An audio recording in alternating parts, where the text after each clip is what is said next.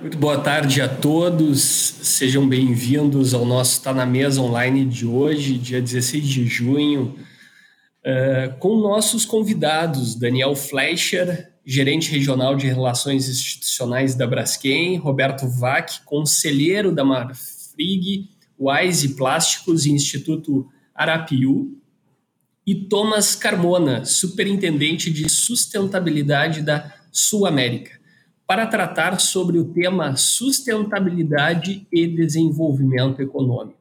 Nosso evento, Nosso Está na Mesa, está sendo transmitido, como sempre, né, pelo nosso site, Facebook, o canal YouTube e o LinkedIn da Federação. E nesta oportunidade nós temos a grata satisfação de termos um parceiro, eh, parceiro de peso, a quem agradeço já de imediato, o Instituto Brasileiro de Governança Corporativa, o nosso IBGC.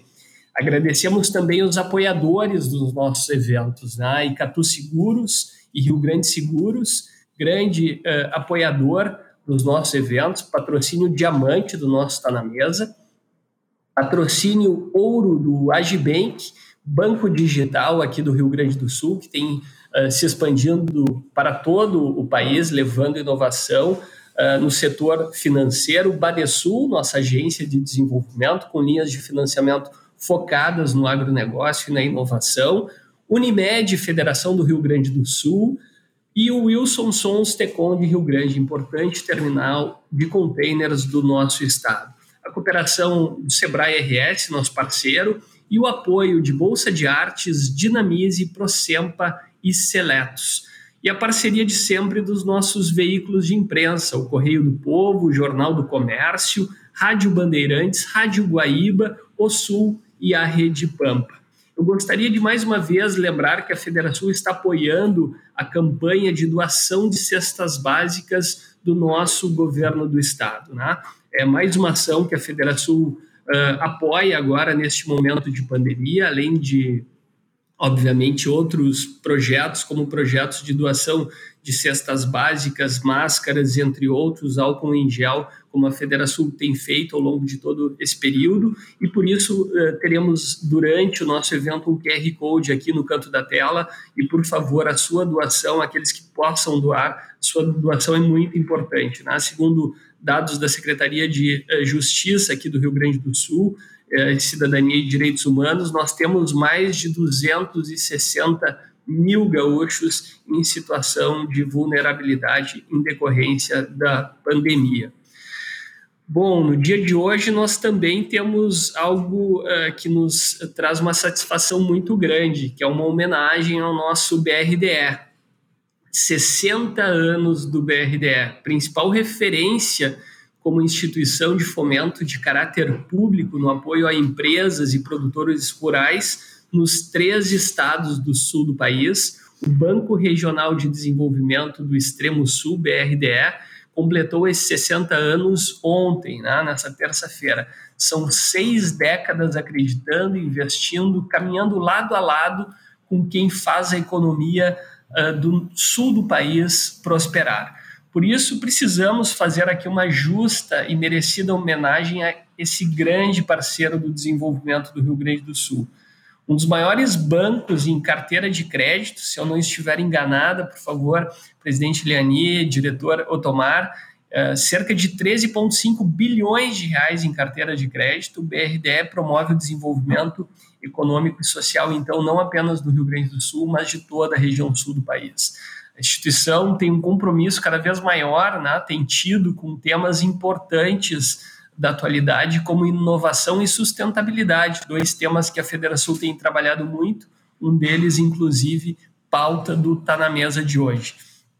Por tudo isso, presidente Liani, diretor Otomar, eh, recebam os nossos cumprimentos, nosso reconhecimento e uma homenagem muito singela perto do trabalho todo que o BRDF faz à nossa economia. Vamos fazer chegar às suas mãos uma placa com esse reconhecimento e queríamos agradecê-los mais uma vez pelo incentivo à economia de todo o estado do Rio Grande do Sul e do todo o sul do país, além da contribuição que a presidente Leani e o diretor Otomar já deram ao próprio estado do Rio Grande do Sul no executivo. Então, gostaria de passar-lhes a palavra uh, para a sua manifestação no dia de hoje.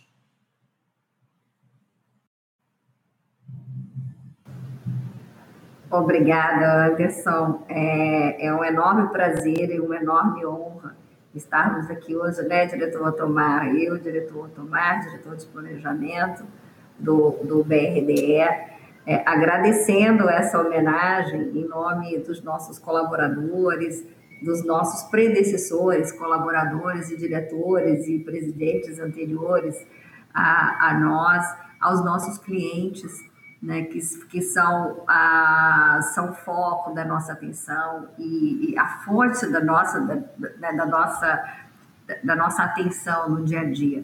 É, você falou muito bem, Anderson, o BRDE é um banco que tem cerca de 13 bilhões e meio em carteira de ativos, é o 15º banco brasileiro e é o único banco regional no nosso país de origem regional.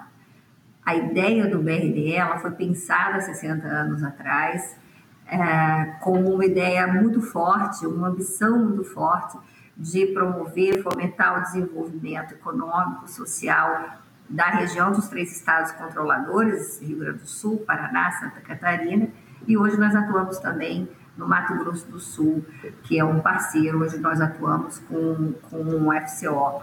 Estamos em quase 1.100 municípios, temos mais de 33 mil clientes, e isso só nos orgulha, porque onde a gente caminha, na região sul do país, mais meridional do país, do, do, do nosso país, a gente vê a parceria que traz o crédito, um crédito que vem, que veio ao longo desses 60 anos desenvolvendo e transformando a região, dando todo o apoio para os empreendedores e as empreendedoras que é, tinham, transformaram seus projetos, seus sonhos, né, por meio desse apoio de crédito, e aquilo que também o banco pode fazer e fará certamente é, nos próximos 60 anos e, e adiante, numa pauta já diferenciada, numa pauta nova que vocês estão trazendo hoje, a pauta do desenvolvimento sustentável. Não há mais desenvolvimento possível que não seja o desenvolvimento sustentável, olhando aí para todos os seus pilares, o pilar ambiental, o pilar social, o pilar econômico e com uma boa governança também. Então, é com muito orgulho, muita satisfação e muita honra que eu aqui apresento, não aqui não, não nos representamos, né, diretor Otomar, mas representamos um conjunto enorme de pessoas que deu e dá a sua contribuição, o seu trabalho para que essa região seja a região com a dinâmica econômica que tem e com todo o potencial que certamente se cumprirá com a ambição que hoje se renova, né, com essa semana em que nós estamos comemorando o nosso aniversário, se renova para as próximas décadas. Então, fico muito feliz que a Federação tenha tido essa iniciativa de, de homenagear o banco e o sistema Codesul, né, nós estamos ligados aos governadores pelo sistema Codesul, porque isso é um reconhecimento do próprio esforço das pessoas que atuam nessa região. Então, muito obrigada e um grande prazer mais uma vez estar aqui com vocês. Nós que agradecemos, presidente Leani, diretor Otomar, pela, pelo trabalho de vocês em prol do desenvolvimento, não apenas do nosso estado, como foi bem colocado, mas de toda a região sul e agora se estendendo até o Mato Grosso do Sul. Uma grande satisfação nós sabermos também que o banco está em belas mãos, né? belas mãos que souberam muito bem trabalhar dentro do executivo e agora trabalham em prol do empreendedor do nosso país. Uh, temos um vídeo aqui, então de imediato pediria para que a gente veiculasse, agradecendo mais uma vez pela participação de vocês conosco no dia de hoje e em seguida terão em mãos então nossa muita muito singela nossa homenagem uh, pela passagem desses 60 anos do BRDE. BRDE é crédito. E crédito é o que se conquista ao apoiar sonhos, realizar projetos e garantir mais renda e emprego. Porque crédito não tem a ver com o valor dos números, mas com os valores que cada empreendedor carrega dentro de si. BRDE é inovação. Inovação que impulsiona novos negócios, que faz o crescimento acontecer de forma sustentável transformando tecnologias em soluções para um futuro melhor. BRDE é desenvolvimento. Desenvolvimento que gera oportunidades e muda histórias. Desenvolvimento de cooperativas, produtores rurais, municípios e empresas de todos os portes e segmentos da região sul. BRDE 60 anos. Crédito para inovar e desenvolver.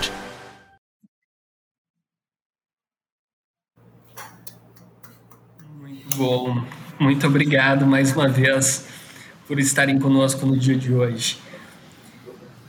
Obrigada a vocês. Queria convidar. Obrigado, presidente. Obrigado. Obrigado, diretora Tomar, presidente Leani. E eu queria convidar nesse momento também uma parceira, né, a Michelle Skeff, coordenadora geral do IBGC, é, Instituto Brasileiro de Governança Corporativa, capítulo aqui do Rio Grande do Sul, é, que está ajudando, né, auxiliando, participando da organização deste evento de hoje com é, pessoas tão qualificadas. Então, Michele, queria te abrir o espaço também para a tua saudação. Obrigada, Anderson.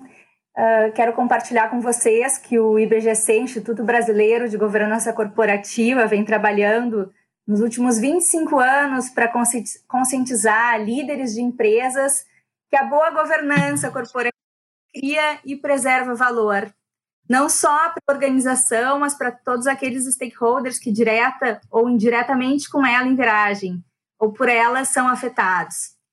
E com esse objetivo, o IBGC propôs recentemente uma agenda positiva de governança, sugerindo medidas para serem tomadas pelas lideranças, apoiadas em seis pilares, são ética e integridade, diversidade e inclusão, ambiental e social, inovação e transformação, transparência e prestação de contas e conselho do futuro.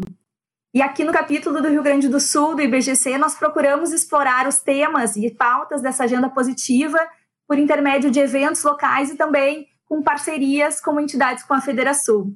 Por isso, desde já, gostaria de agradecer a ti, Anderson, na qualidade de presidente dessa casa, pela oportunidade de explorarmos conjuntamente o tema do desenvolvimento sustentável, assim cumprindo com o propósito do nosso instituto uma governança melhor para um país melhor. E aproveitar para desejar um ótimo evento a todos.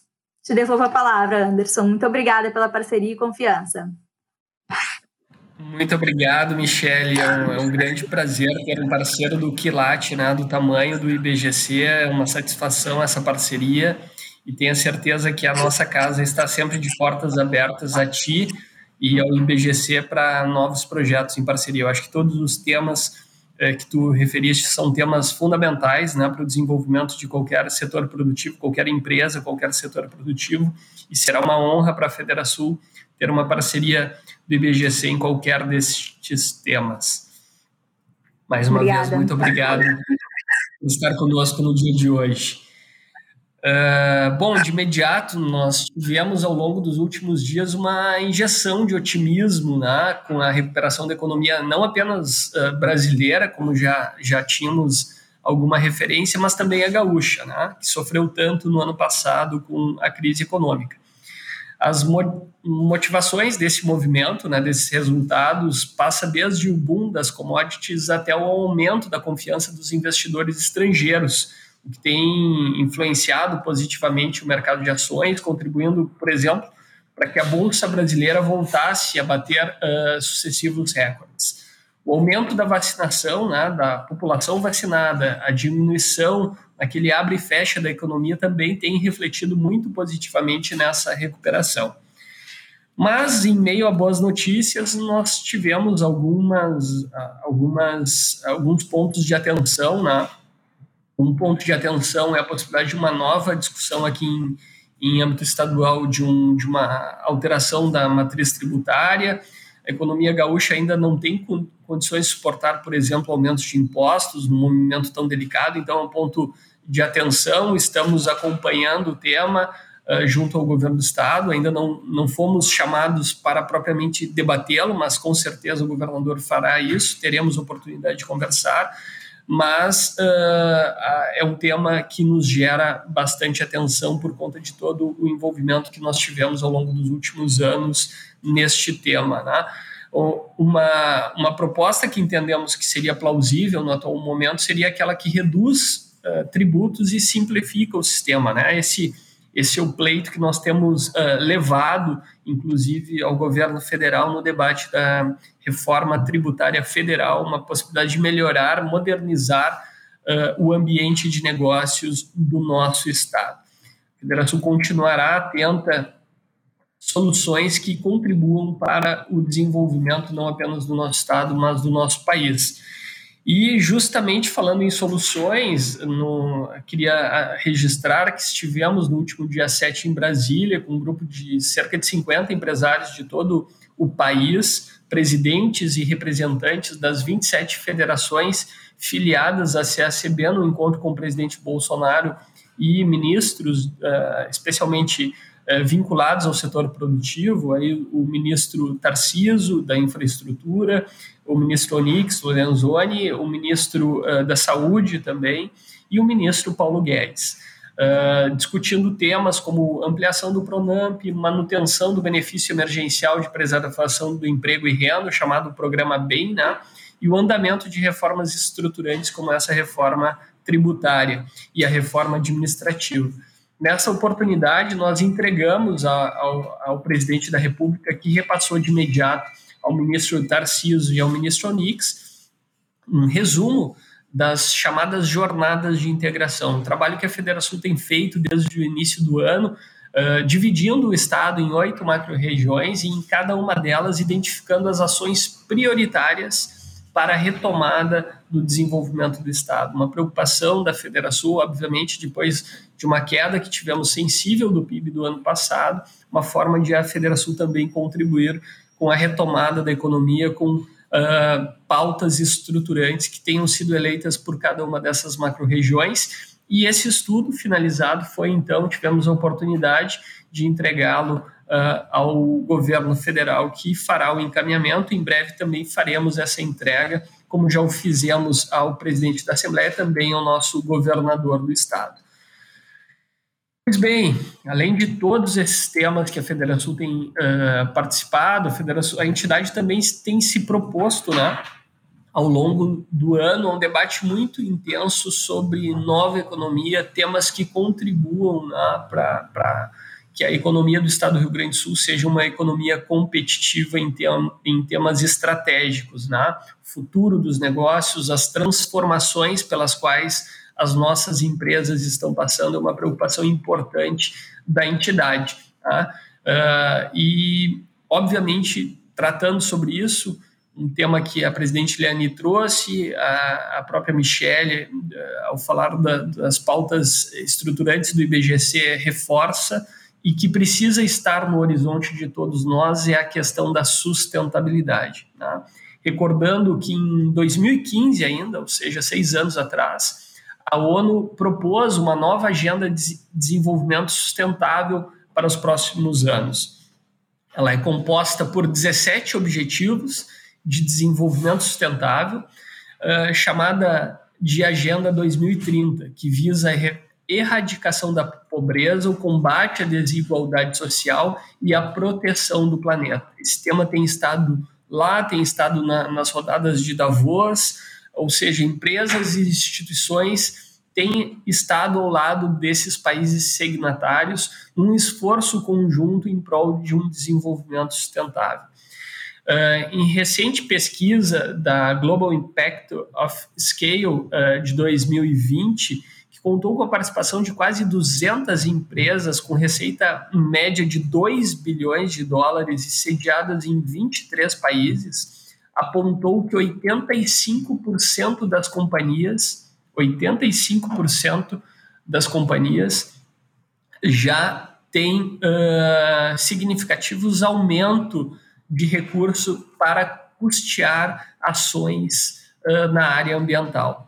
Isso também tem um reflexo no é reflexo do comportamento dos consumidores, que observam cada vez mais o tema e valorizam organizações, entidades, empresas que atuam por um planeta mais sustentável. Isso isso já é do cotidiano das, das empresas em geral. E temos aqui alguns cases, né?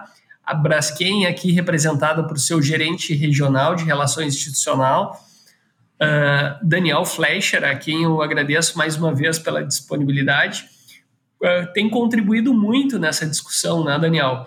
Além de trabalhar no desenvolvimento de soluções mais sustentáveis, a Braskem possui diversas parceria, uh, parcerias para o desenvolvimento de tecnologias de reciclagem na química, focando na transformação dos plásticos pós-consumo. Tem também o chamado plástico verde, ou seja, uma série de ações voltadas ao tema sustentabilidade.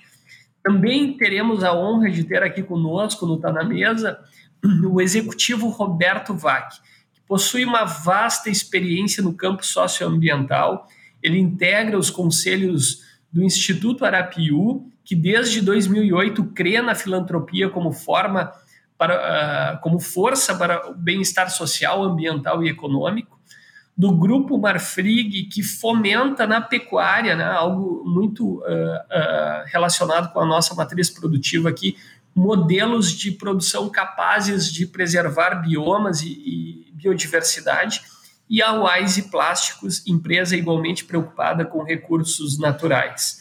E o terceiro convidado para o nosso evento é o Thomas Carbona, superintendente de sustentabilidade da Sul América, empresa íntegra uh, que integra, uh, íntegra e que integra, que participa de uma série de uh, organizações nacionais e internacionais para o desenvolvimento de negócios sustentáveis.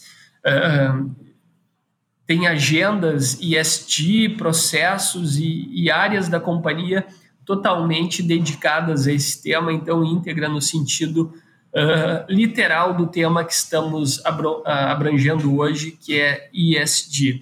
Então, sem delongas, né, já tivemos vários uh, pautas introdutórias. Queria agradecer muito a participação de vocês, Daniel, Roberto, Thomas. É uma grande honra para a Federação tê-los conosco. E passo de imediato a palavra ao Daniel para tratar um pouco da experiência da Braskem, uma experiência tão rica, né? E que já contribui há tanto tempo com esse tema que para nós é estratégico, não apenas profissionalmente, no, no aspecto uh, de desenvolvimento da, das nossas empresas, mas do desenvolvimento da nossa sociedade. Daniel, a palavra é tua. Mais uma vez, muito obrigado pela participação conosco. É, bom dia, boa tarde, presidente Anderson Cardoso. Inicialmente, gostaríamos de agradecer a oportunidade de estarmos aqui e conversarmos um pouco. Nós é que estamos muito honrados com o convite, agradecer toda a Federação e todos os seus patrocinadores, aqueles que nos ouvem. É, por favor, se a gente puder colocar já a apresentação, a gente vai adiante. É, então, eu gostaria de já a, começar por esta foto, esta imagem, onde nós temos aqui dois colegas, dois integrantes da Braskem que representam bastante essa questão da diversidade dentro da própria empresa, que estão à frente de uma unidade da Braskem, uma planta petroquímica. A Braskem é uma indústria petroquímica, uma indústria química, que é a base de todas as indústrias, né? É, faz, é uma, uma indústria é, estratégica para o nosso país estratégica para o nosso estado do Rio Grande do Sul. É, então, gosto muito dessa imagem que ela traduz bastante dessas questões.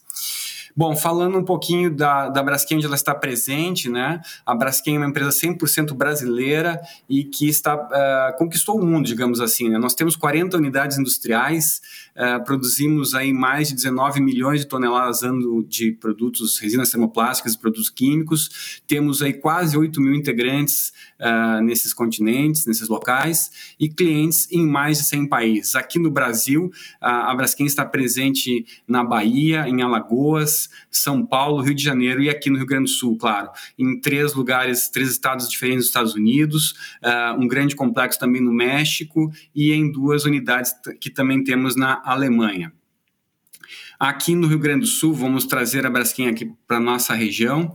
Uh, Braskem está presente no polo petroquímico aqui de Triunfo, contribuindo em muito para o desenvolvimento do nosso Estado, não apenas com tributos, mas também uh, com a cadeia de fornecedores, a cadeia de clientes. Né? Seis unidades industriais, eu vi o vídeo ali da Wilson Sons, também temos aquele terminal ali, uh, Santa Clara, fazendo uma conexão com a nossa operação lá no Porto de Rio Grande, e a Braskem aqui gera 4.500 empregos diretos e indiretos. Né? Uh, e aí, quando a gente fala de produção aqui no Rio Grande do Sul, a capacidade produtiva da Braskem, essa é uma imagem aqui do Polo Petroquímico de Triunfo, são mais de 2 milhões de toneladas por ano de resinas termoplásticas, e aí nessas siglas PAD, PBD, PP e EVA significam né, o polietileno de alta densidade, o polietileno de baixa densidade, o polipropileno e o EVA, matéria-prima de calçados, solado de calçados, entre outros. Né? E 3 milhões de toneladas ano de produtos químicos, essa capacidade também eh, nesse segmento. E ah, quando a gente fala de fornecedores, movimentação da nossa economia, a Braskem tem aqui hoje mais de 350 fornecedores contratados que são do Rio Grande do Sul, além, claro, de outros fornecedores nacionais e até internacionais, que estão movimentando toda essa, essa economia. Né? Nós temos aí desde aquela empresa especializada em engenharia, manutenção, a, a empresa de ônibus que que leva os nossos integrantes uh, da residência ao trabalho, as, aos, as empresas de, de transporte que transportam os produtos tanto para fornecimento quanto para os nossos clientes, né? entre outros. Essa imagem, eu gostaria só de salientar que ela é uma imagem corriqueira do nosso dia a dia, mas para que a gente possa perceber que os produtos da Braskem, tanto os produtos químicos quanto as resinas termoplásticas, estão presentes em nossas vidas, é, em todos os momentos. Vamos, as pessoas que nos assistem agora, é, basta olhar para a parede, a gente vai enxergar lá que teve uma tinta que fez, deu a cor para aquela parede, enfim, é, aquela tinta tem um objetivo de proteger e não apenas colorir, né? Então ali tem solvente, tem a tinta, veio da petroquímica. Quando a gente fala do, dos carros, milhares de produtos que têm lá a presença da, da indústria petroquímica também, assim como nos calçados, eh, nas embalagens, nas roupas, enfim, eh, a indústria petroquímica está presente em nossa vida o tempo todo, né? Eh, e aqui, ah, então, já que a gente falou um pouquinho de indústria do plástico, né, é, como, a, como se produz, então? É, muito sinteticamente, né, nós, a Braskem produz as resinas termoplásticas que são utilizadas pelos nossos clientes, a cadeia da indústria de transformação.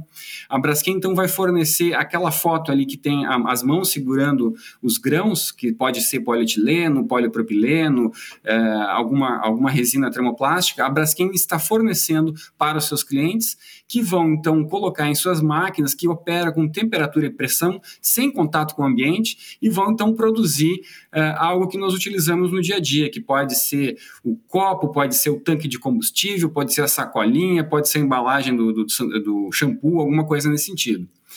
E essa indústria uh, no Brasil, que utiliza as resinas da, da Braskem, no Brasil ela é composta aí por mais de 12 mil empresas que geram aí mais de 325 mil empregos. Né?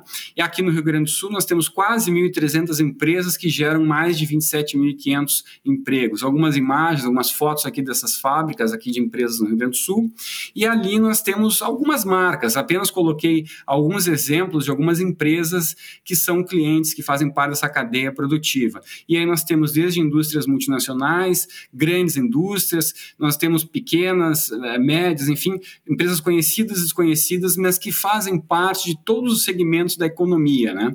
Quando a gente fala do agronegócio, a gente percebe cada vez mais a produtividade do campo uh, aumentando. E aí nós temos a presença do plástico cada vez mais, desde um silo-bolsa a, a, implementos agrícolas com uh, cada vez mais a participação de, de resinas termoplásticas. Quando a gente fala de é, construção civil, basta a gente lembrar que quando a gente abre a torneira é, do banheiro, da cozinha, enfim, quem leva, quem transporta a água até a torneira é o cano de PVC, que é a resina também que a Braskem produz. Né? Quando se fala de higiene e limpeza, vamos lembrar de muitas aplicações. Quando se fala no segmento alimentício, basta lembrar que o plástico ele tem a grande finalidade de proteger, de conservar e também de ajudar a transportar todos os nossos produtos. Bom, mas essa caminhada da Braskem uh, também nos faz pensar em outros segmentos da sociedade, né? A Braskem uh, uh, tem o desenvolvimento humano e a inovação no seu DNA. E aí, quando a gente fala na, na questão da, da, da, questão dos plásticos e da cadeia que envolve tudo isso, nós vamos lembrar que lá na ponta existem os trabalhadores da reciclagem. E nós temos desde 2009 um projeto que nasceu aqui no Rio Grande do Sul e depois a gente levou para outros estados, né? Que é o projeto Ser Mais. É, desde 2009, a Braskem vem investindo continuamente nesse projeto, que tem por objetivo a inclusão social e o desenvolvimento dos trabalhadores da reciclagem. É, ele, esse apoio ele é através da capacitação em gestão, capacitação técnica para melhoria dos processos produtivos, bem como a aquisição de equipamentos como prensas, esteiras, enfim, sempre com o objetivo de melhorar a renda e o trabalho desses trabalhadores. E com isso, nosso aprendizado também é esse, de que a reciclagem gera benefícios sociais além dos, dos benefícios ambientais. Né? A gente retira plásticos que estão no ambiente e aprimora também, melhora a qualidade de vida dessas pessoas.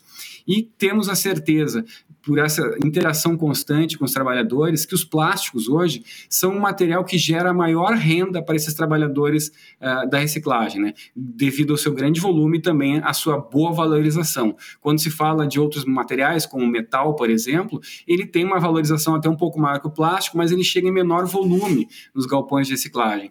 O vidro, ele tem uma dificuldade, um, um custo mais baixo, né, de, de, de é, é, é muito pouco valorizado, além de ele apresentar grandes riscos para os trabalhadores da, da reciclagem que podem se cortar com esse material.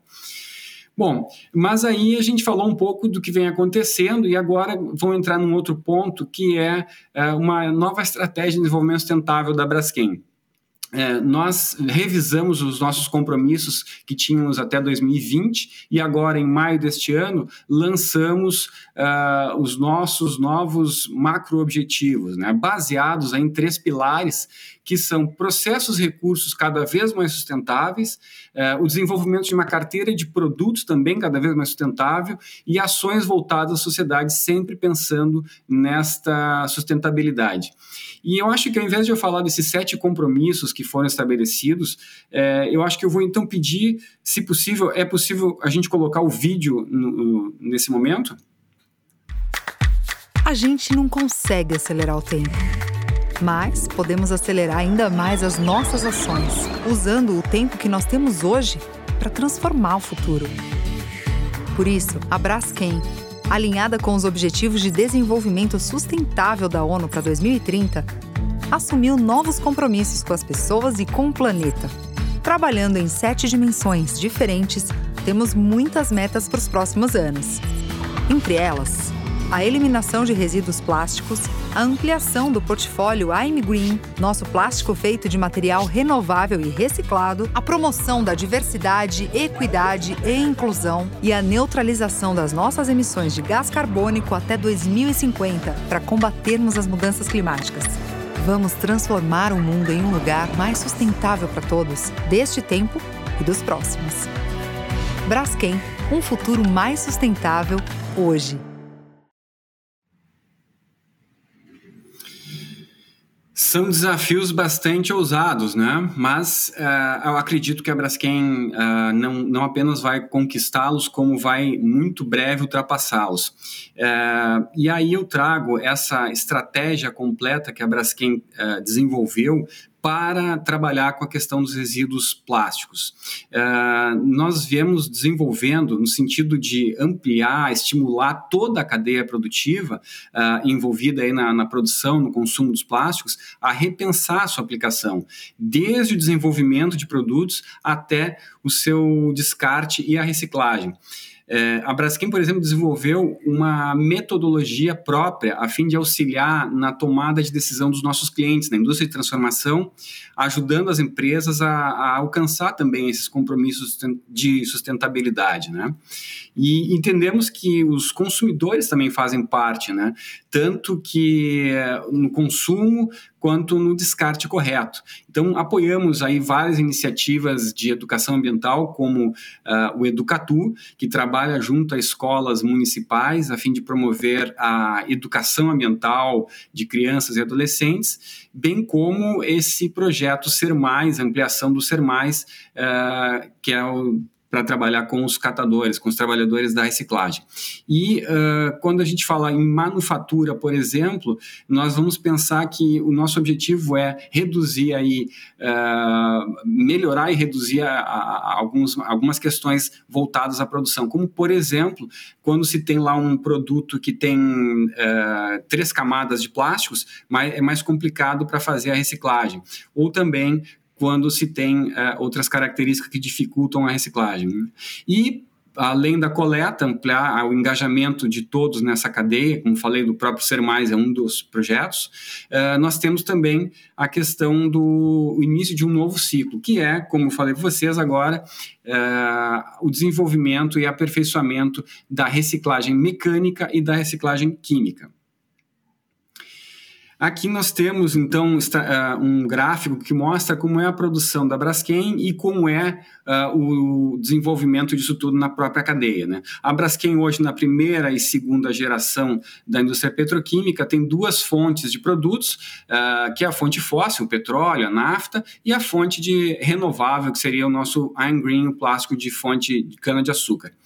E aí, então, a partir da segunda geração, quando a Braskem entrega essas, os pellets de polietileno ou polipropileno para a terceira geração e entra na cadeia, então, aí para as empresas que vão utilizar essas embalagens, vai ao varejo e nós vamos ter, nós, enquanto consumidores, depois descartando corretamente os nossos produtos, os nossos uh, resíduos, enfim, e aí nós vamos ter o que é chamado de reciclagem mecânica. Isso já é amplamente utilizado, já é, já é realizado hoje, e esse material plástico ele volta em geral para a terceira geração, que são os, os nossos clientes, né? Uma boa parte desse material volta. Mas o que a Braskem está fazendo agora é ampliar essa, essa cadeia, voltando a reciclagem mecânica também para a Braskem e ampliando aí o desenvolvimento de tecnologias para voltar para fazermos a reciclagem química e voltar para a primeira geração da indústria petroquímica. É, e o objetivo é realmente o combate ao desperdício plástico e às mudanças climáticas. Né? O objetivo da Braskem, um desses compromissos, é expandir o portfólio do I'm Green para termos aí 300 mil toneladas de produtos feitos com material reciclado até 2025 e expandir também o portfólio I'm Green para termos aí um milhão de toneladas de resinas termoplásticas e produtos químicos com conteúdo reciclado até 2030 e até 2030 também retirar mais de um milhão e meio de toneladas de resíduos plásticos aí dos aterros sanitários, de incineração ou que estão depositados no meio ambiente. Com isso, a, as nossas atividades internas também Uh, temos o objetivo, a missão de reduzir em 15% das emissões de gases de efeito estufa até 2030 e alcançar a neutralidade de carbono até 2050. Quando a gente fala aí de Wine Green, é, eu gostaria também de salientar que é um produto aqui do Rio Grande do Sul. É, a Braskem foi pioneira na criação do Wine Green, um plástico feito aí da cana-de-açúcar que reduz, ajuda a reduzir as emissões dos gases que causam efeito estufa. Uh, este ano, a produção está completando 10 anos e nós vamos ampliar a produção aqui no Polo Petroquímico de Triunfo. Vamos aumentar a produção de 200 para 260 mil toneladas ano. E, além disso, estamos investindo na produção do Wine Green a partir da reciclagem de plásticos pós-consumo. Uh, hoje nós temos aí uh, esse material que já chega para os nossos clientes transformadores, que é o Wine Green feito a partir da cana-de-açúcar, estamos ampliando aí para duas linhas, que é o Wine Green feito de uh, plásticos reciclados e um mix também que é com plásticos reciclados e também com a característica do Wine Green. Uh, Aqui, deu. E a reciclagem mecânica, como eu já comentei com vocês, já, já acontece, estamos empenhados em ampliar, aumentar cada vez mais, uh, para prevenir aí que 36 milhões de embalagens plásticas cheguem a aterros anualmente e também aumentando a conscientização uh, da sociedade como um todo para influenciar e valorizar cada vez mais e termos cada vez mais produtos sustentáveis e reciclados. Temos parcerias diversas que anteciparam, uma parceira uh, na, nessa nesse caminho da reciclagem e também da reinserção da, da matéria reciclada na indústria. Uh, ainda na reciclagem mecânica, outra parceria forte sendo desenvolvida com a Valorem, empresa especializada, um investimento aí de cerca de 67 milhões na construção de uma linha de reciclagem lá em São Paulo, que tem por objetivo e uma capacidade de transformação de 250 milhões de embalagens que vão se converter aí em 14 mil toneladas ano de resinas pós-consumo de alta qualidade, ou seja, é tecnologia cada vez mais sendo aprimorada na reciclagem mecânica dos plásticos. E uh, aí a gente vê também outras iniciativas, como eu comentei para vocês lá, 2025, 2030, uh, não é apenas metas que estão no papel, não são apenas uma apresentação bonita. A Braskem já está se movimentando e se movimentando muito rapidamente nesse sentido. Tanto é que nós anunciamos recentemente, agora esse mês, a instalação de uma ilha de reciclagem aqui no nosso Centro de Tecnologia e Inovação, aqui em Triunfo, do Polo Petroquímico de Triunfo, que esse, esse equipamento, né, essa ilha é um laboratório que tem por objetivo desenvolver resinas recicladas e solucionar uh, questões, aí, problemas que a gente tem para termos novos produtos cada vez mais feitos com plásticos reciclados. E aí também destaco que a Braskem está estudando a, a, a, o investimento, a, instalação de uma nova fábrica uh, feita uh, para a produção de, de resinas uh, feitas com plásticos reciclados, e o Rio Grande do Sul é um candidato, é claro. Então, estamos ampliando aí diversas iniciativas.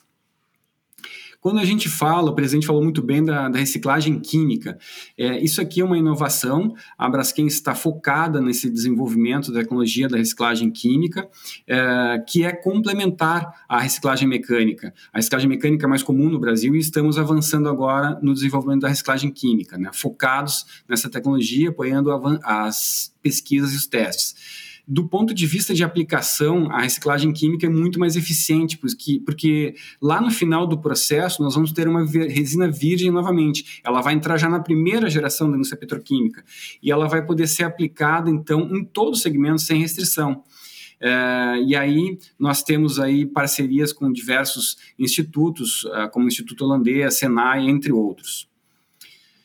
E aí nós temos uh, algumas aplicações, alguns exemplos de, de, de, cases de sucesso de produtos que já estão sendo desenvolvidos, como, por exemplo, quadro de bicicleta feito com plásticos pós-consumo reciclados, caixarias feitas pela U, Marte Plástica do Rio Grande do Sul, que estão em, à venda na Leroy Merlin, eh, embalagens de lixo, uh, a, a, baldes de... Uh, opa, desculpa, aquelas é, baldes, aquelas bacias de tinta que são produzidas com, também com restos uh, uh, os materiais reciclados, né?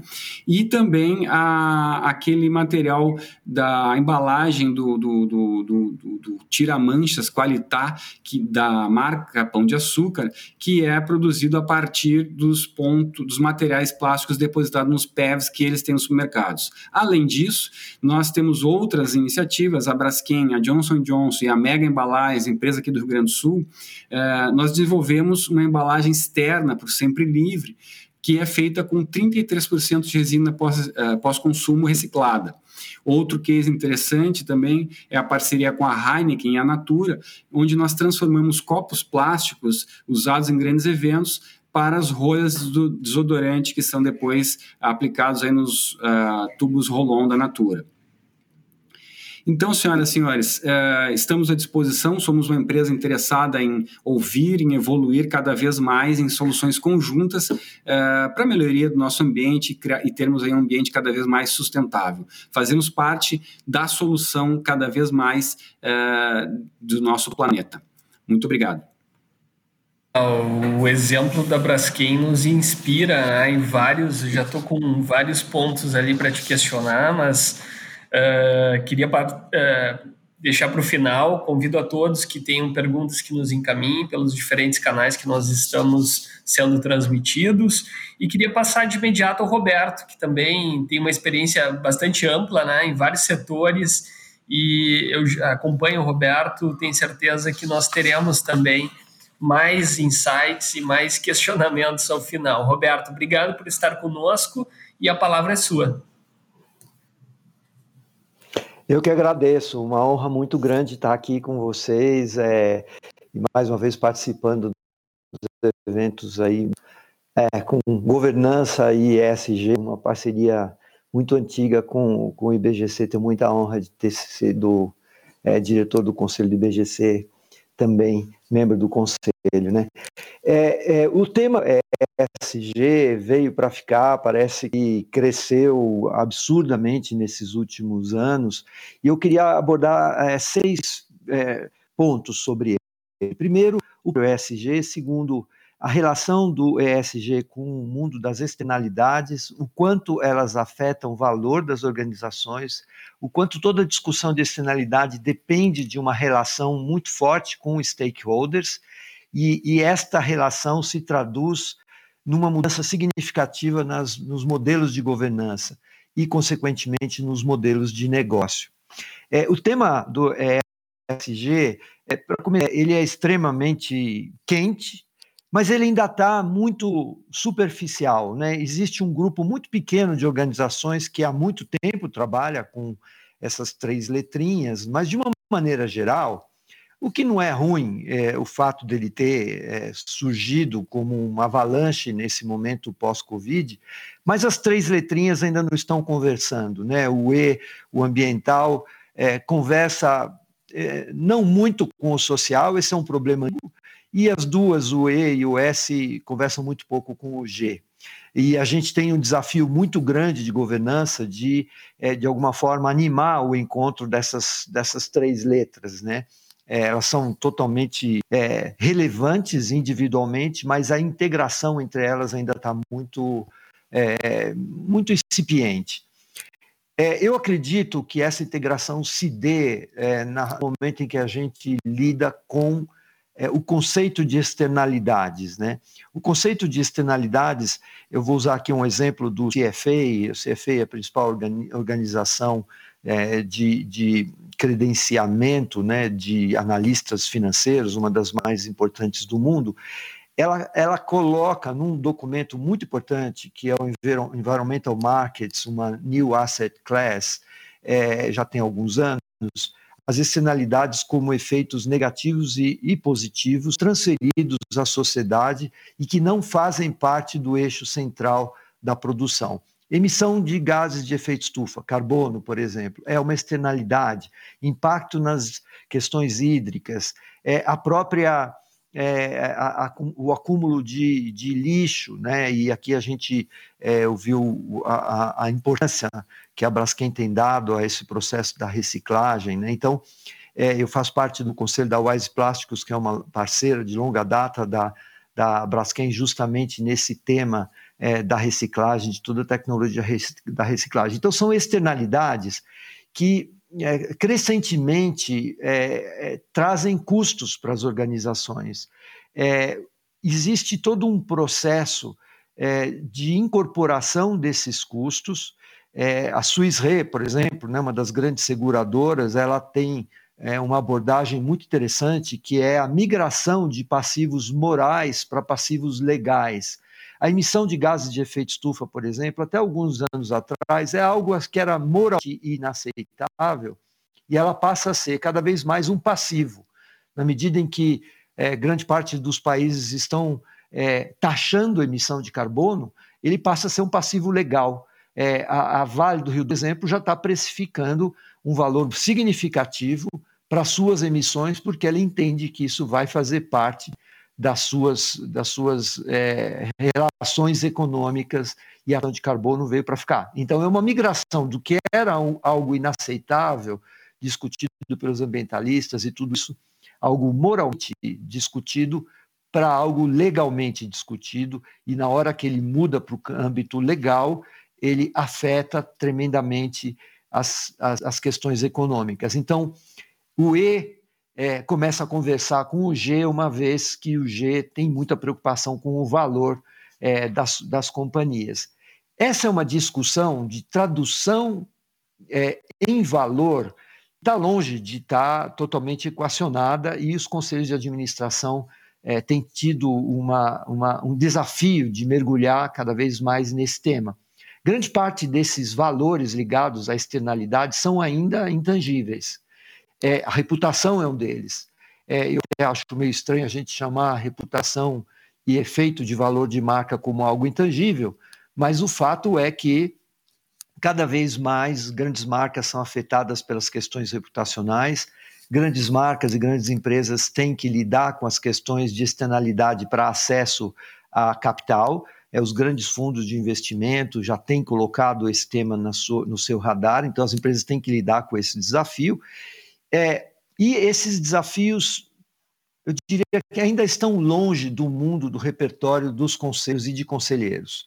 Não é simples, é um, são desafios que lidam com ambiguidades grandes, né? Por exemplo, o, o uso da terra, é, existe um, uma, uma, ambiguidade entre o uso social da terra e o uso ambiental da terra. Né? É, a radical dos ambientalistas é que a terra não pode ser ou não deveria ser utilizada para conversão em, em agronegócio, por exemplo. E o agronegócio, obviamente, tem um papel social muito grande. E existem ambiguidades ainda não solucionadas em que as grandes empresas têm que lidar. A Marfrig, por exemplo, lida com isso todos os dias, né? que é como a originação dos seus bezerros, que está muito ligada ao uso da terra, acaba pelo, e, e, gerando elementos reputacionais muito complexos e esses elementos reputacionais traduzidos, sim, em valor, em acesso a tudo isso. Os conselhos precisam trazer esse repertório que vai muito além de mapas de risco. Né? Normalmente a gente traduz externalidade em mapas de risco mas na realidade você tem um conjunto de externalidades muito positivas. Numa empresa como a Suzano, por exemplo, a Natura, ela navega, é, graças a externalidades positivas, é, em green bonds, em, em, em, alternativas financeiras incentivadas, que são muito relevantes. E essa discussão das idades, ela se assenta em três, no que a gente chama de três Ds. Né? As empresas se movem no campo das externalidades é, pelo D do desastre, né? o caso dos desastres de Mariana, de Brumadinho, fazem com que segmentos se movam, é, e então uma parte desse movimento se dá por conta dos desastres. Alguns desastres são agudos, como esses rompimentos das barragens, mas outros desastres são crônicos, como, por exemplo, o acúmulo de poluentes é, nos oceanos, a discussão do desmatamento. São desastres que a gente vai convivendo. Então, as empresas se movem pelo D do desastre principalmente. Mas cada vez mais elas vão se movendo pelo D é, dos decretos, da legislação, como eu disse, essa migração do mundo da, da, da legalidade para o mundo, é, do mundo da moralidade para a legalidade. Então, é o D do decreto, mas as leis, toda a questão ambiental, ela tem se movido muito a partir de decretos, não só no Brasil, mas no mundo inteiro. Agora, o ideal seria as empresas se mover pelo dedo design, quer dizer, desenhar novos modelos, o que a gente ouviu aqui da Braskem passa muito por isso, dizer, modelos de negócios que são desenhados de alguma forma incorporando esse tema das realidades e que, obviamente, são voltados para reduzir, eliminar, mitigar as externalidades negativas e potencializar as positivas. Então, uma empresa que se dedica, por exemplo, a reciclar do plástico e a UA, onde eu, eu, eu, onde eu integro o conselho, são empresas que estão desenhando seus modelos de negócios para externalidades positivas. E é muito interessante você poder é, utilizar a reciclagem como um modelo de negócio. Né? E isso é, é algo muito legal e que, de alguma forma, tem um rebatimento muito intenso no valor.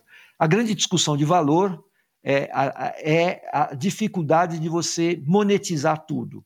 E aí, é, os conselhos têm uma, uma tradição de lidar com elementos monetizáveis. Né? Como eu disse, grande parte dessa discussão ainda está ligada a intangíveis, a, a, elementos que são mais difíceis de serem monetizados. Então, é, você tem, primeiro, o ESG está migrando de simplesmente três letrinhas para práticas empresariais, ainda não muito bem conectadas.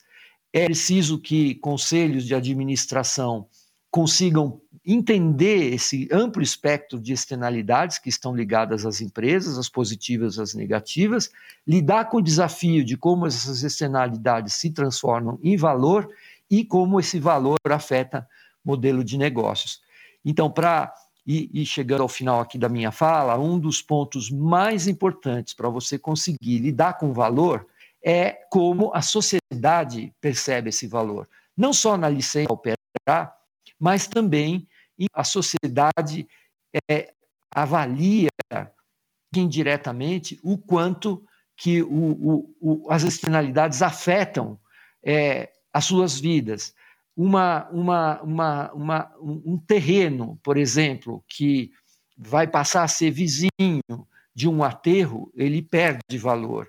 Então, é, um, uma, uma, é, uma área, só para ficar aqui no campo imobiliário, que vai é, se aproximar hoje de um futuro que ele aumenta o seu valor. Então, essas externalidades têm um impacto no valor, mas que são decodificados fortemente pela sociedade. Como as governanças se aproximam das sociedades, como as governanças se aproximam da, da, desse mundo multi-stakeholder, com o mundo das ambiguidades dos multi-stakeholders, dos sistemas multi-stakeholders, das incertezas.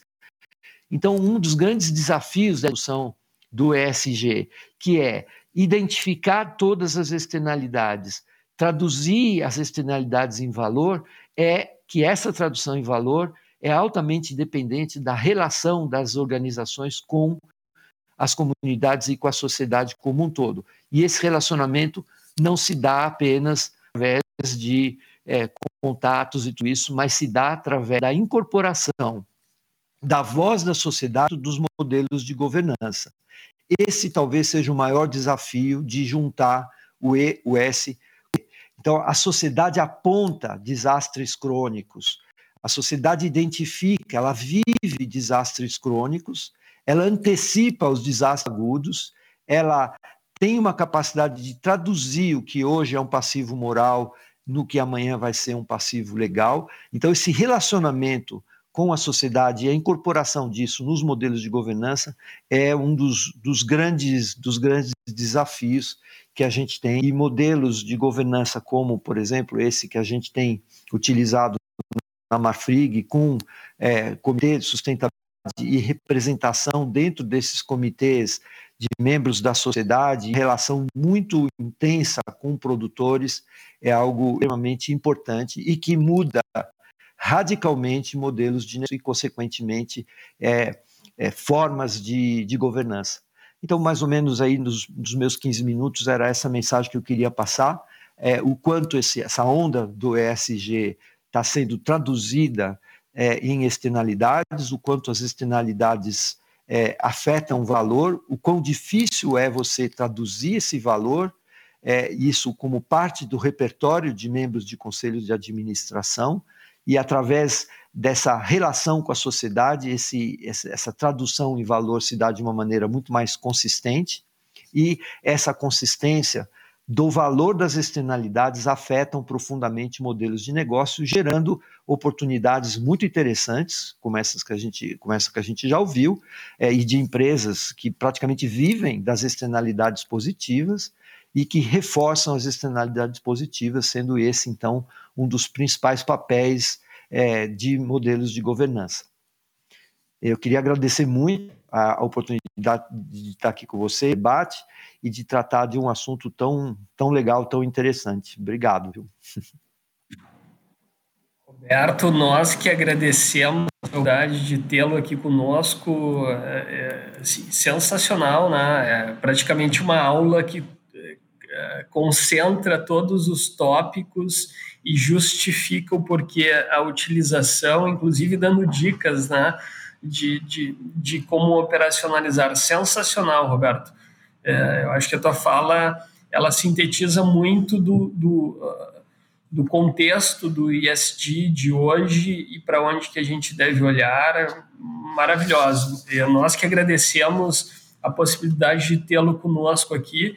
É, até num, num, pensamento ideal, talvez se viesse antes do case da Braskem, mas nós temos o case da Sul América ainda, né? Uh, para tratar. Uh, e Thomas, obrigado também pela presença. Sul América, uma empresa de referência aí, que no tema, inclusive. Então, queríamos te ouvir um pouquinho sobre a experiência da empresa da Sul América no tema sustentabilidade. Obrigado pela tua presença e a palavra é tua. Obrigado. Aproveito também para agradecer o convite da participação, agradecer ao IBGC e à Federação principalmente, mas aí a todos os, os, os patrocinadores e, e, também cumprimentar meus colegas aqui de painel. É, é super importante é, ter tipo, tipo de espaço, poder compartilhar práticas e, e meu objetivo aqui é, é compartilhar a prática. Eu vou pedir para subir uma, uma apresentação aqui, eu mesmo vou controlá-la. E a ideia aqui é, é, talvez também materializar um pouco mais é, sobre a ótica de uma empresa é, que tem a questão social, talvez no mesmo nível do que é o ambiental para a Braskem. Né? A gente está aqui com uma empresa na área de serviços, a Sul América. A Sul América é uma empresa de 125 anos de existência, é, de capital aberto, listada na Bolsa Brasileira é, com é, um controle da, da, da, mesma família fundadora, estamos na quinta geração, é, é, a família Larragoit, e, e, eu vou mostrar um pouquinho para vocês aqui sobre a ótica da gestão da sustentabilidade dentro da companhia, principalmente é, como essa gestão tem sido feita é, na junção das três letrinhas que o Roberto aqui tão bem falou, é um desafio falar depois do Roberto, mas também ajuda, né, facilita, é, porque ele, ele deu uma aula aqui é, dessa questão do, do ambiental, da, do social e da, e da governança. Né. É, aqui só para mostrar para todos vocês o, o, porte que a Sul América tem hoje. É, é uma empresa grande. É, o que eu vou mostrar aqui não é exclusivo de empresa grande, acho que é importante mencionar isso, dado aí o perfil uh, da, das participantes da Federação. Você tem empresas na Federação de todos os portes. Então, é importante dizer que sustentabilidade, integração das questões ambientais, sociais de governança não é algo só para empresa grande, é algo que é aplicável a todo e qualquer porte de, de empresa, de todo e qualquer setor, mas, obviamente, respeitando a maturidade, o tempo da empresa, as demandas, os riscos, as oportunidades que essas empresas identificam, mas é possível implementar uh, sustentabilidade em qualquer tipo de empresa, isso, isso é importante mencionar.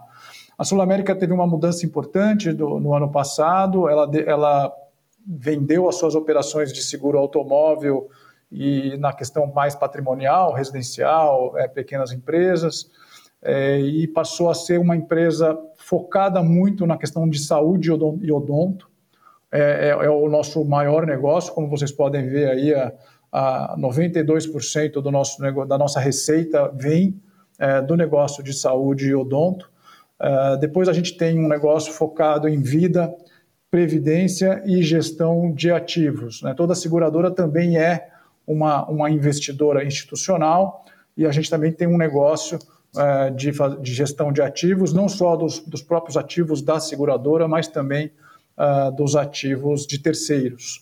E, e aí a questão né, de como a gente faz o capital também estar a favor da agenda de sustentabilidade desse processo da integração dos aspectos ambientais, sociais e de governança.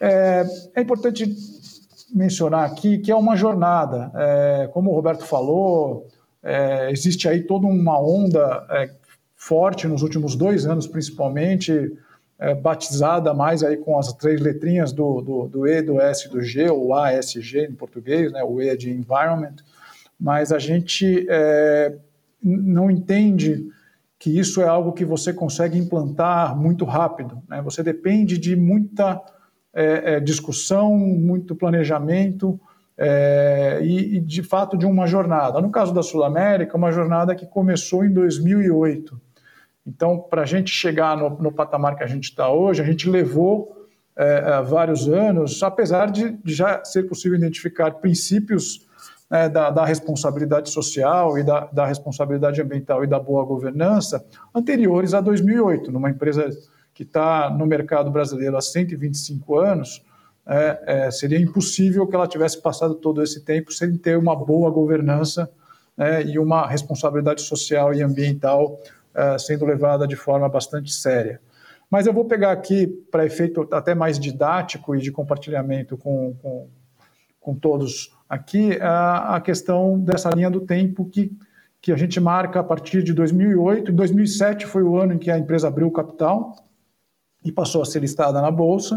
Uh, então, em 2008, a gente entendeu que uh, era necessário é, trazer alguns padrões para dentro da empresa. E o primeiro padrão adotado foi um padrão de, de relatório de sustentabilidade, o padrão do GRI.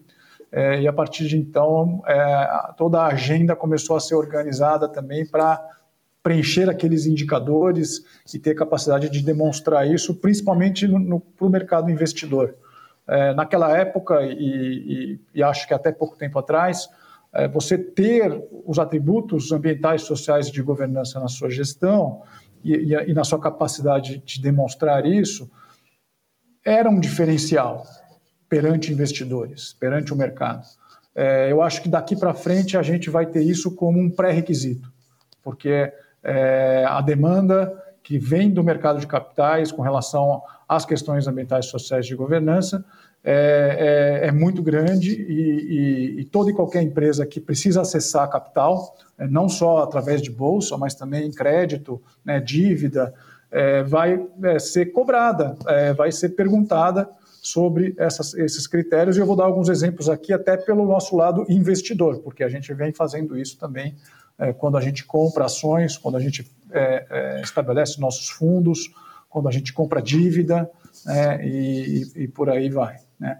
Importante que nesses primeiros anos, de 2008 até 2014, foi anos, foram anos de, de bastante é, entendimento, é, de assumir compromissos, né? não só o compromisso que aparece aqui em 2009 dos princípios para o investimento responsável, mas também compromissos ligados a agendas da ONU, como o Pacto Global, como os princípios para a sustentabilidade em seguros, do qual eu sou conselheiro, é, representando o setor de seguros da América Latina.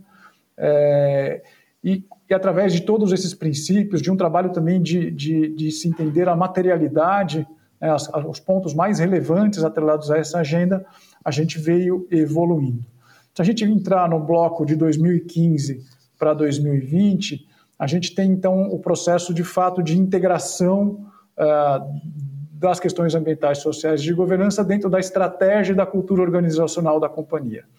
É importante mencionar que, do ponto de vista de governança, de estrutura de governança, é, em 2011, a, a, a, companhia já tinha um comitê de sustentabilidade, né, já tinha uma área de sustentabilidade, que é a área que eu lidero, a Superintendência de Sustentabilidade, e esse comitê de sustentabilidade também passou a ser um comitê é, que assessora o conselho de administração. Então, ele está entre o comitê executivo e o conselho de administração, ele é par dos comitês de auditoria e gestão de riscos, do comitê de, de capital humano, do comitê de investimentos e do comitê de governança e divulgação.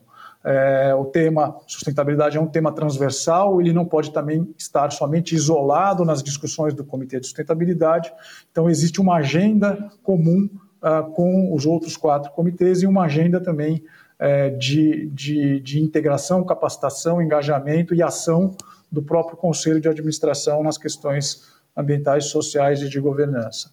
É, a gente foi trabalhando ao longo desses anos também para estar qualificado nos, nos, diferentes índices e ratings de mercado que, que, que, que avaliam, é, não só pela ótica de risco, mas também pela ótica de oportunidade, é, as questões ambientais, sociais e de governança, e, e, e isso é importante porque hoje isso faz parte dos processos de avaliação de investidores é, é, e a gente então está sempre procurando se colocar bem nesses índices. Eu vou mostrar um pouquinho aqui de como é que vem a nossa evolução. De 2019 para 2020, este ano, a gente tem acelerado bastante, então, a agenda. É, esses dois últimos anos, com a pandemia, tendo que reforçar bastante o S, principalmente em ações emergenciais, é, dado todos os impactos que a pandemia vem tendo, mas também olhando muito para a inovação uh, e, e, trazendo produtos para o mercado, produtos de investimentos, uh, melhorando produtos uh, do ponto de vista do acesso, né, produtos de saúde, odontológicos. eu vou caminhar um pouquinho aqui na, na apresentação, só para mostrar que, então, A gente entende a sustentabilidade na Sul América como a forma de ampliar o impacto positivo da empresa na sociedade, promovendo essa integração das questões ambientais, sociais de governança na estratégia de negócios e na cultura organizacional. Isso através de engajamento da alta liderança da companhia, de colaboradores, da nossa cadeia de valor é, e atuando bastante externamente na promoção dessa agenda e na tangibilização desses resultados, na geração de valor que o Roberto aqui tanto, tanto falou para a gente de forma muito, muito importante. É, didaticamente, então, a gente procura sempre falar o que está dentro do, do environment, do social e do, e do governance, né, do I, do S e do G, é, e como é que a gente vem lidando com cada um desses temas. Aqui em 15 minutos, obviamente, eu não tenho como, como tratar, mas é importante só aqui para mostrar é, didaticamente para todos que estão aqui acompanhando é, que todos esses temas são temas é, que precisam ser tratados. Então, é de fato uma, uma agenda complexa, dentro de uma companhia complexa, né, é, com bastantes, bastantes desafios, como o Roberto trouxe aqui na fala dele, e a gente vem lidando com isso no, no nosso é, dia a dia. Do ponto de vista mais tático, é, o, o, dia a dia então da integração ESG acontece é, além de ter uma governança madura que suporta isso tudo, nessas quatro grandes frentes. Né? Numa frente de integração mesmo, em planejamento estratégico, em processos de, de, materialidade que desdobram em políticas, que desdobram em inovação de produtos e serviços, é, naquela integração que eu falei dos, dos comitês que assessoram o conselho, é, nas linhas de, de, de, riscos de compliance, quer dizer, na, na, principalmente ali na segunda linha de defesa, processos de avaliação de produtos, de riscos de produtos que vão ser lançados, é, e, e, e, também, mais recentemente, trabalhando nos, nos contratos de gestão e, e na, na, remuneração variável, principalmente dos, dos executivos. Um segundo bloco que é muito importante, que que é de capacitação e engajamento. Né? O tema é, é complexo, não é novo, mas, mas ele vem evoluindo muito rápido uh, e é importante, então, bastante capacitação e engajamento uh, em todos os níveis da companhia e também com a cadeia de valor. Uh, um terceiro bloco de conexão e representação, onde a gente procura, então, ser bastante ativo externamente, participar, como eu mencionei, né? tenho cadeira num conselho é, da, da, da, iniciativa, da principal iniciativa no mundo em, em, sustentabilidade em seguros, assim como a gente também tem uma cadeira no conselho do braço financeiro da, da Agência de Meio Ambiente das Nações Unidas, é, no CDP, que olha para a questão de emissões, é, estamos também na, nas entidades setoriais, participando de comissões, então essa conexão, essa representação, ela é importante e ela também é um radar é, de inovações para a gente poder trazer tendências e, e materializar, materializar isso dentro da companhia através de inovação. Por fim, é importante tangibilizar, mostrar que valor que isso gera, e isso vai através de, de relatórios, né, de, informações que vão que, que são públicas, é, vai através também da participação de, em índices, em ratings, vai através de medições de impacto que a gente vem trabalhando, vou, vou mencionar uma, uma, poucas delas aqui, né, e, e entra também é, na questão do, do, alinhamento com a agenda do desenvolvimento sustentável, os, os, objetivos do desenvolvimento sustentável, como foi comentado aqui pelo presidente da Federação, é, os 17 objetivos com suas 169 metas, a gente também trabalha com elas, principalmente com o objetivo 3, saúde e bem-estar, porque ele está muito alinhado com o nosso negócio carro-chefe, que é saúde e odonto. Como eu falei, então, é, aqui são alguns exemplos práticos. Né? Sustentabilidade faz parte da segunda linha de defesa quando a gente olha para o processo de gestão de riscos. Né? Riscos numa seguradora é algo bastante é, é, é intrínseco do negócio. Né? A seguradora é, lida com risco, compra risco, né? É, faz gestão de riscos, então é importante que a, que a gente esteja aí bastante integrado com o processo de gestão de riscos da segunda linha de defesa. É, em saúde, a gente procurou então fazer um exercício de avaliação de impacto de saúde e, e para entender como essa nossa estratégia vem contribuindo para soluções e desafios da sociedade. O acesso à, saúde suplementar no Brasil ainda é baixo, é, em torno de 23%. Então, trabalhar o tema de acesso à saúde é importante e a gente vem numa estratégia de colocar no mercado uh, produtos que é, sejam mais acessíveis. Então, a gente tem uma estratégia de recentemente de lançar produtos mais regionais, né, produtos que a gente chama de diretos, né, e, e, isso tem podido gerar mais acesso, assim como o produto odontológico é um produto bastante acessível, é, e, e é importante medir quantas vidas novas estão sendo protegidas com esses produtos. Né? Do lado da educação financeira também, como a gente vem trazendo educação financeira pra, para o processo de, de vida, de previdência e, e de investimentos. É, a gente investiu, é, é, estamos, somos sócios da, de uma plataforma chamada Orama, que também ah, facilita esse acesso às questões de investimentos.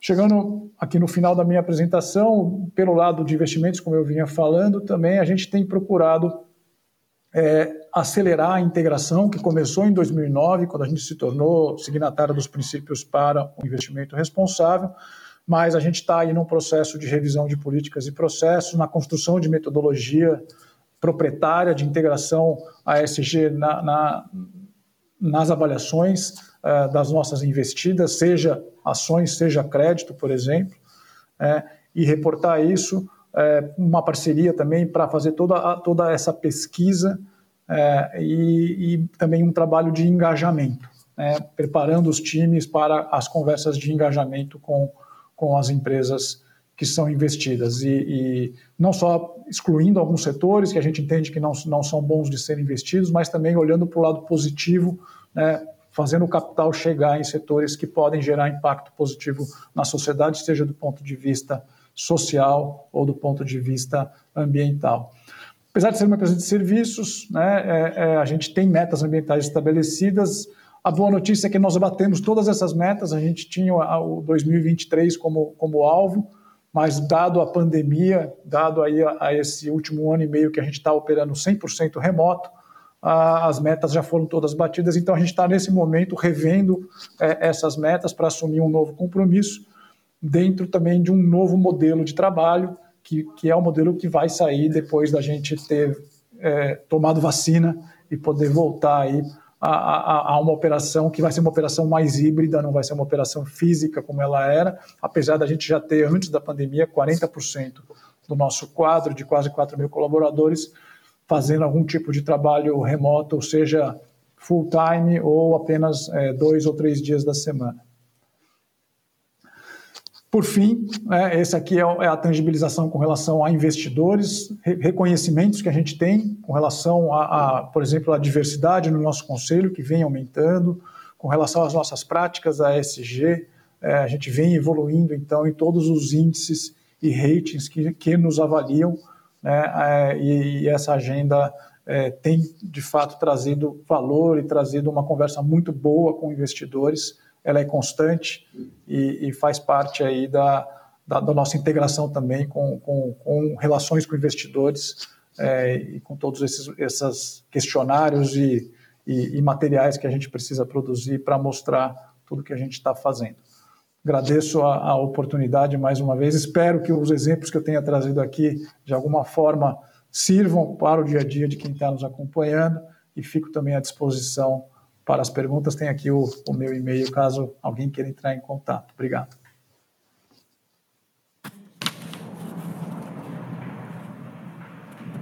Muito bom, Tomás. Se a gente tinha alguma preocupação em relação à complementação da exposição do Roberto, eu acho que ficou satisfeito, né, Roberto? Eu acho que todos os pontos que tu trouxeste de identificar uh, os gaps sociais ali, a externalidades e quantificar a percepção, acho que a Sua América deu exemplo aí em, em vários temas de uma forma muito efetiva. Estamos recebendo aqui diversas mensagens Bom dia a todos. Tema super relevante para o Badesul e para o país como um todo. Mensagem do José Cláudio do Badesul. Um abraço, José Cláudio. Obrigado pela audiência. A Michelle Skeff, que esteve conosco uh, falando sobre a exposição do Roberto, muito bem pontuado, Roberto. Precisamos fazer com que as empresas deixem de se mover pelo dedo desastre e pelo dedo decreto e passem a se engajar pelo dedo design, novos modelos de negócio. Temos inúmeros aqui mas dado o avançado da hora, que se justifica por demais com as belas exposições que, que tivemos, eu queria passar as perguntas de imediato, e tem uma aqui que vai ao encontro do que o, o Roberto colocou. Eu vou tentar uh, uh, mixar aqui com algumas outras, que é o seguinte: Roberto falou de um grande problema, né? ou talvez não um problema, mas um desafio. Né? O, o tema ainda está um pouco distante de muitos gestores. Né? Uh, nós temos também um público de, de um middle market, aí, talvez de, um, de uma média empresa, que esteja muito distante de práticas que nós relatamos aqui, que são de excelências, né? A prática da Braskem é um exemplo mundial, a prática da Sul América é algo que perpassa a cultura da empresa, né, Roberto? A gente vê no, no relato do Thomas. Uh, uh, a pergunta vem para vocês, eu passaria a palavra para os três, começando pelo Roberto, porque é endereçado a ele, mas como na, e, e com, uh, complemento com uma outra pergunta que vem no mesmo sentido, de quais são as dicas, aí eu, eu passaria mais especificamente para o Daniel e para o Thomas, de, das dificuldades que vocês tiveram e o que, que vocês, os dois, sugerem para quem está iniciando agora, e para o Roberto. Roberto, como mudamos esse quadro, né? Esse quadro onde temos um universo ainda gigantesco de empresas que não estão sensibilizadas, a gente vê que tem como tangibilizar, tem como dar resultado, aumentar valor da companhia. Tivemos um exemplo ontem, claríssimo, né, do Cristiano Ronaldo, por uma mera opção ali, impactando o preço da ação da Coca-Cola, ou seja, esse é o novo mundo, né, onde a sustentabilidade é uma visão global do consumidor, vai pautar o valor das companhias. Então, para ti, uma pergunta: como é que ampliamos a sensibilização sobre o tema? E ao Daniel e ao Thomas, uma dica aí de como iniciar o, processo em empresas de menor porte ou que não estejam ainda no mesmo patamar que vocês. Roberto, a palavra é tua. É, essa acho que é uma questão absolutamente sem. Eu, eu, eu vejo alguns pontos. Primeiro, é a importância do consumidor é, acho que o consumidor é, é, é, o consumidor final dos produtos é central nessa decisão e entra um conceito que o, o Pavan Sukodev, que atualmente é o presidente do conselho do WWF Mundial, mas que vem do Deutsche Bank, foi vice-presidente do Deutsche Bank, já tem uma, uma mistura muito interessante. Ele coloca a importância da comunicação e do marketing dentro do conceito do ESG. O marketing responsável, o marketing educativo, o papel da comunicação como é, um, um processo de educação da sociedade. Então, muito mais nessa discussão de ESG do que é, falar sobre a empresa sustentável, metas, etc., é qual é, a, qual é a responsabilidade das empresas na educação do consumidor com relação a transparência das informações, a forma como o consumidor pode, de alguma maneira, é, fazer parte desse ciclo. Então, as empresas têm, as grandes empresas têm um papel de o que a gente chama de coordenação de indústrias.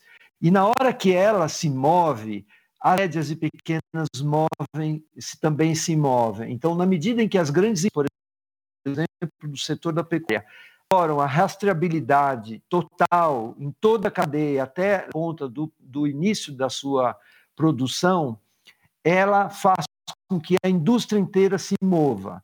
E essa combinação do papel das grandes corporações, a Unilever, no caso, é, da opção pela economia circular nos plásticos, ela mexe com todo mundo. Todo mundo vai e se move, e aí as pequenas e médias acabam se movendo também, utilizando é, das tecnologias dessas grandes empresas, mas também do quanto elas têm esse papel na educação do consumidor. Ou seja, é, de certa maneira, as pequenas e médias têm que ter uma atenção grande a esses grandes movimentos das coordenadoras de cadeia e, é, principalmente, a forma como elas se relacionam com os seus consumidores, e muitas vezes as pequenas e médias têm um papel fundamental numa relação muito mais íntima com os consumidores e, e, e ela pode, de alguma maneira, usufruir do céu de educadores, de negócios, principalmente desses pequenos, conexão que ela tem com os consumidores no âmbito regional, etc.,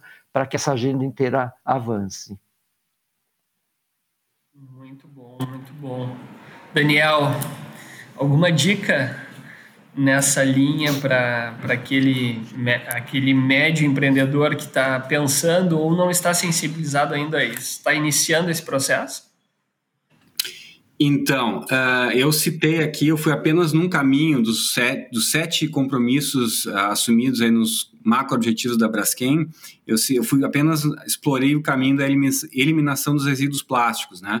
Mas é claro que uh, os outros que falaram foram abordados no vídeo, né? Saúde segurança, resultados financeiros e econômicos, ecoeficiência operacional, uh, combate às mudanças climáticas, responsabilidade social e direitos humanos e inovação sustentável também estão presentes no nosso dia a dia e fazem parte de todas as atividades, né?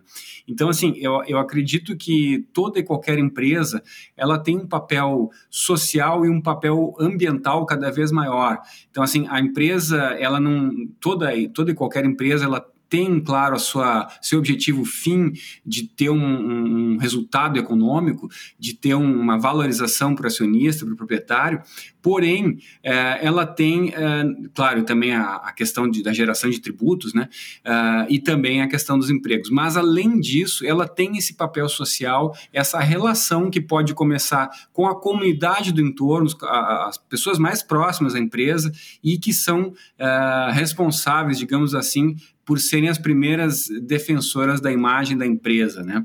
E claro, a relação com o ambiente. Não de nada adianta dizer que uh, a, a, atividade é bacana, enfim, mas as suas ações, as suas iniciativas não estão coerentes. Então, eu acho que tudo isso é, é, é olhar o cenário como um todo e, é, como a gente está tentando dar uma dica assim para os pequenos, né, é botar no papel, né, com bastante atenção ao cenário, a todo o cenário, levando em consideração a relação social e ambiental, levando em conta também o momento que se vive, as novas demandas que estão aparecendo, as novas realidades.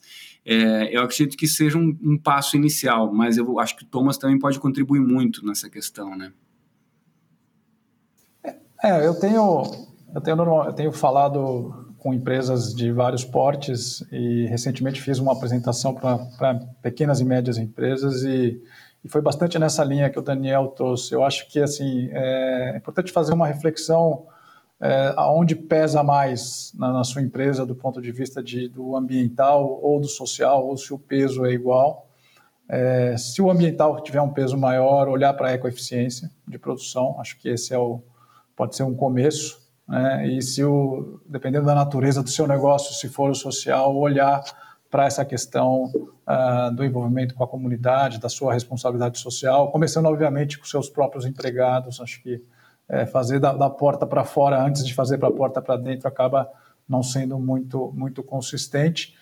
E ao mesmo tempo você começa a organizar a, a discussão na gestão. Né? Isso precisa fazer parte da discussão da gestão, é, das lideranças da, da, empresa, independentemente do porte, é, do, entendendo que isso não é uma agenda paralela, isso não é uma agenda é, é que tem que estar tá ali só porque é bonitinha, mas porque é algo que você vai em algum momento ser exigido ou em algum, algum momento vai se diferenciar, é, dependendo da cadeia que você faz parte. Você pode identificar também ali um, um, uma empresa é, é, cliente que, que, que, tem uma maturidade que, que, que, que usa esse tipo de, de critério para selecionar fornecedores e ela pode te ajudar também. Né? A gente, como, como é, meio de cadeia aqui, também acaba olhando para os nossos fornecedores, nossos prestadores e, e, tudo, e tenta, de alguma forma, ter uma agenda conjunta para que, que todo, todo o mercado evolua. Né? Acho que isso também é uma dica. É, procure ali os seus seus clientes que são mais referência nesse assunto e diga, olha, preciso de ajuda. É, e com certeza ele, ele vai entender e vai, e vai te ajudar se, se ele quer ter você ali como um fornecedor importante. Muito interessante, muito bom. Uh, a gente está adiantado no horário, queria, mas chegou uma pergunta aqui que eu não posso deixar de fazer, Roberto, pra, especialmente para ti. A base da economia do Rio Grande do Sul passa muito pelo agro, né?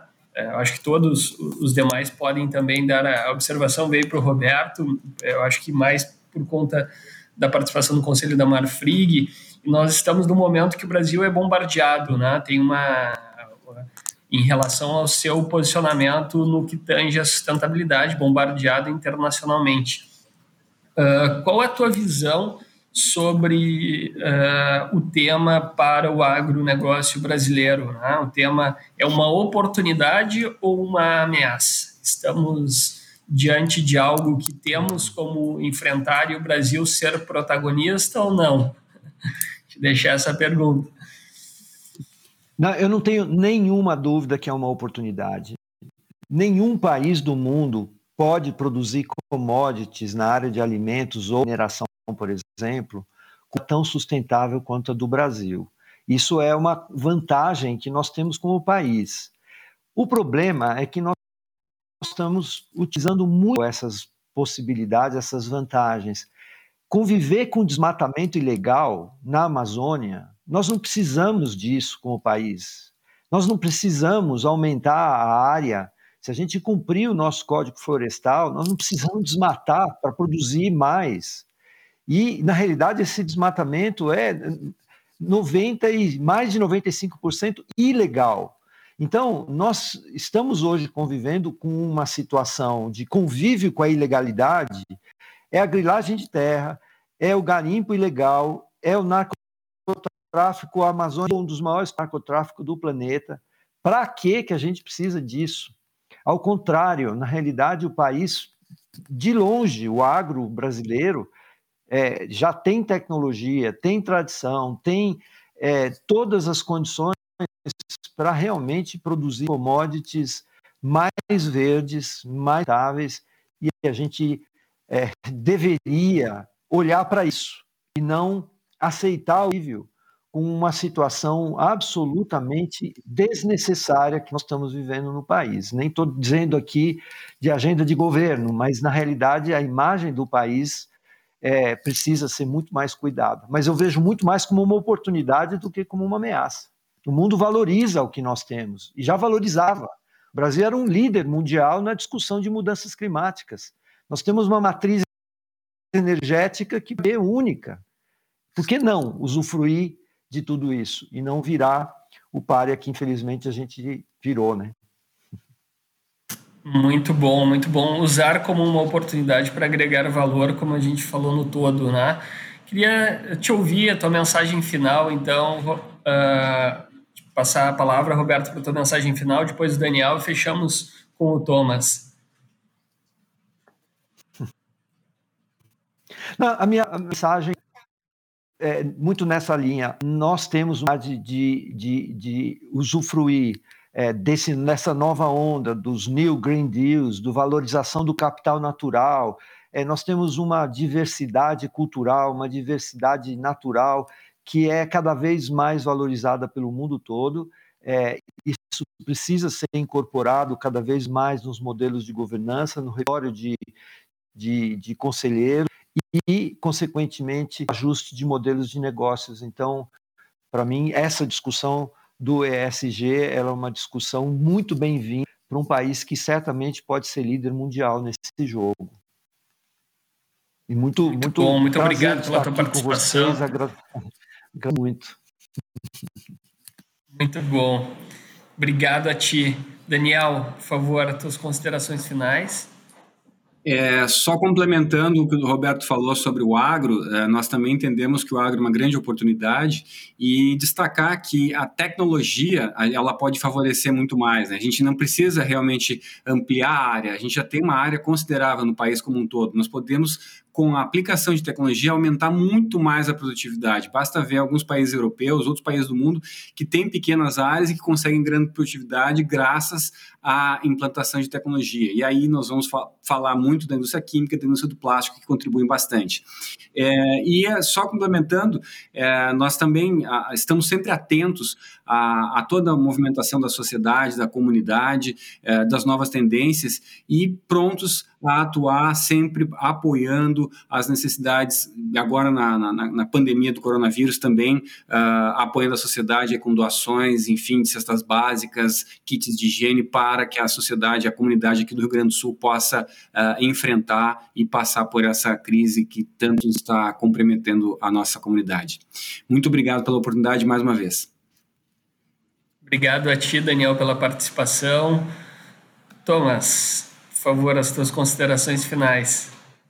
Obrigado. Eu queria desejar a todos uma, uma ótima saúde integral. E eu estou falando de saúde integral porque esse é o, é o posicionamento que, que nós assumimos no final do ano, contendo como um propósito melhorar a vida das pessoas. E a saúde integral é o equilíbrio entre a saúde física, a saúde emocional e a saúde financeira. É assim que a gente tem trabalhado. Isso tem muita relação com o ambiental, com o social, com o econômico. E se você tiver em dúvida se é sustentabilidade, se é ESG, olha para o impacto positivo na sociedade. É, se você for no caminho do impacto positivo na sociedade, seja ele do ponto de vista social ou ambiental, você não está errando. Né? Não importa se você está chamando de sustentabilidade, ESG, uma coisa está dentro da outra e, e, o importante é a gente ter capacidade de, de, de entregar um desenvolvimento econômico sustentável para o país. Muito bom, muito bom. Queria agradecê-los imensamente. Foi um belíssimo evento. Acho que a gente tocou sobre não apenas na teoria, que foi tão bem colocada na estruturação do pensamento pelo Roberto, como os cases que perpassam pela cultura aí, tanto na Braskem quanto na Sul América. Eu vou fazer chegar às mãos de vocês uma, uma singela, um singelo agradecimento pela participação de vocês no nosso evento. É uma obra, um livro que reúne a obra completa do Carlos Vergara, um, um artista plástico aqui do Rio Grande do Sul, nacionalmente conhecido, que a gente tem muito orgulho apoio da nossa Bolsa de Artes. Queria agradecer mais uma vez a participação, aos nossos patrocinadores, o patrocínio Diamante da Icatu Seguros e Rio Grande Seguros, o patrocínio Ouro do Agibank, agência Banco Digital aqui do Rio Grande do Sul, que tem uh, se espalhado aí por todo o país, o Badesul, nossa agência de desenvolvimento, Unimed, Federação do Rio Grande do Sul, Wilson Sons, Tecon de Rio Grande, Terminal de Rio Grande aqui, o apoio do Sebrae RS, Bolsa de Artes, Dinamize, Procempa e Seletos, todos os veículos de imprensa que cobrem aqui essas exposições de vocês vão para a mídia, depois a gente compartilha com vocês. Temos Correio do Povo, Jornal do Comércio, Rádio Bandeirantes, Rádio Guaíba, O Sul e Rede Pampa acompanhando o nosso evento. Convido a todos para participarem na próxima quarta-feira, dia 23, mais uma vez acompanharem o nosso evento que tratará sobre tecnologia e desenvolvimento do Rio Grande do Sul com o nosso secretário de inovação aqui do estado, Luiz Lamb, e o CEO da Neológica Software, o Marcos Boschetti, ambos aceitaram o nosso convite, assim como vocês. Obrigado, Daniel, Roberto, Thomas, sucesso Obrigado por compartilhar um pouco do conhecimento de vocês num tema que é tão importante para o nosso país e para o nosso planeta. Sucesso a todos e um bom dia. Obrigado. Obrigado. Obrigado. Bom, bom dia. dia, bom trabalho para todos. Saúde.